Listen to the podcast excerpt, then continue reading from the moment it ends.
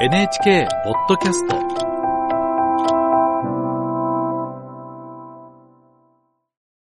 5万9000人以上が死亡したトルコ・シリア大地震から今月で1年が経ちました。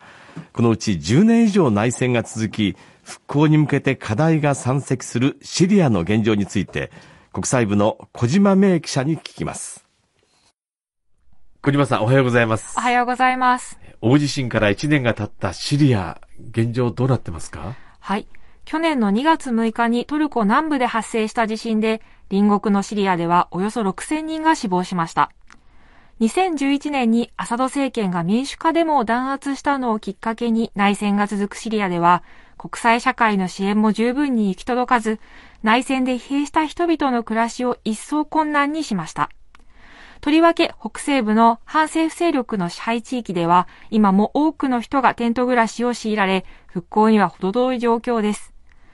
また北部の中心都市アレッポなどアサド政権側の被災地でも住民や現地を訪れた人に今月話を聞きましたが、まだまだ復興の途上にあるようです。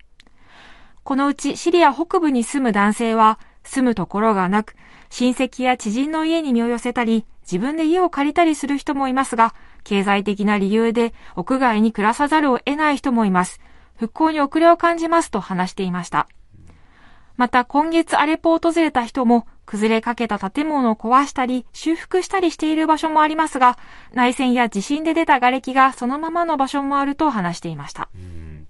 国際社会の支援は今どうなってますか？はい。現地で活動するユニセフ国連児童基金のシリア事務所の根本美桜副代表に話を聞きました。アレッポでは間もなく水道の復旧工事が終わる現場もあり、少しずつ復興の歩みも見られるということです。また学校の多くが避難所として使われ、授業ができない状態となっていましたが、ほとんどの学校で授業が再開されたということです。とはいえ、まだ使えない学校もあり、2つの学校の子供たちが午前午後と時間を分けて1つの校舎を使っている場所もあるということです。さらに内戦の影響も続いています。ユニセフによりますと、内戦によってもともと学校に通えていなかった子供も多く、シリア全土では250万人以上の学齢期の子供が学校に通えない状態が続いているとしています。根本さんは被災地では地震をきっかけに支援が届き、数年ぶりに学校に戻ることができた子供たちもいるとした上で、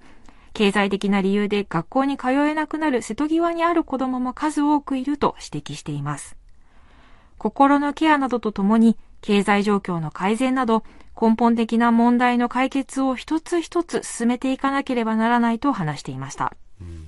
根本的な問題の解決に向けて、まあ、どのようなことが求められますか？はい。もちろん根本的には内戦の終結が必要ですが、その見通しは立っていません。現在は大規模な戦闘は行われていないものの、和平に向けた動きは進んでおらず、アサド政権側、反政府勢力側、それぞれを支援する国々の思惑もあって、シリアの分断は固定化されていると言えます。それゆえに課題となっているのが、国際社会の関心をいかにつなぎ止めるかです。根本さんはシリアへの関心がどんどん薄れていると危惧する声が上がっています。シリアの子供たちのことを忘れないでほしいですと話していました。ガザ地区での戦闘やウクライナ情勢に国際社会の目が注がれる中、